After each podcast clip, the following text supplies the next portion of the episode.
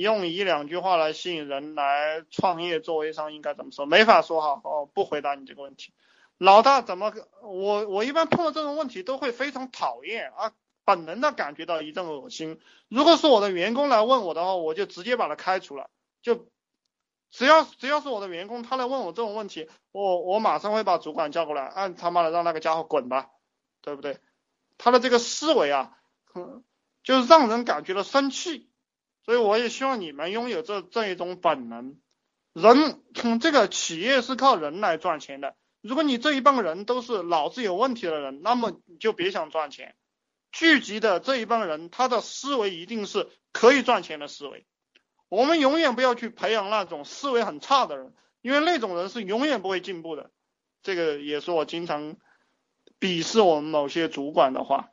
我就告诉他，我说你这一辈子也不会改变。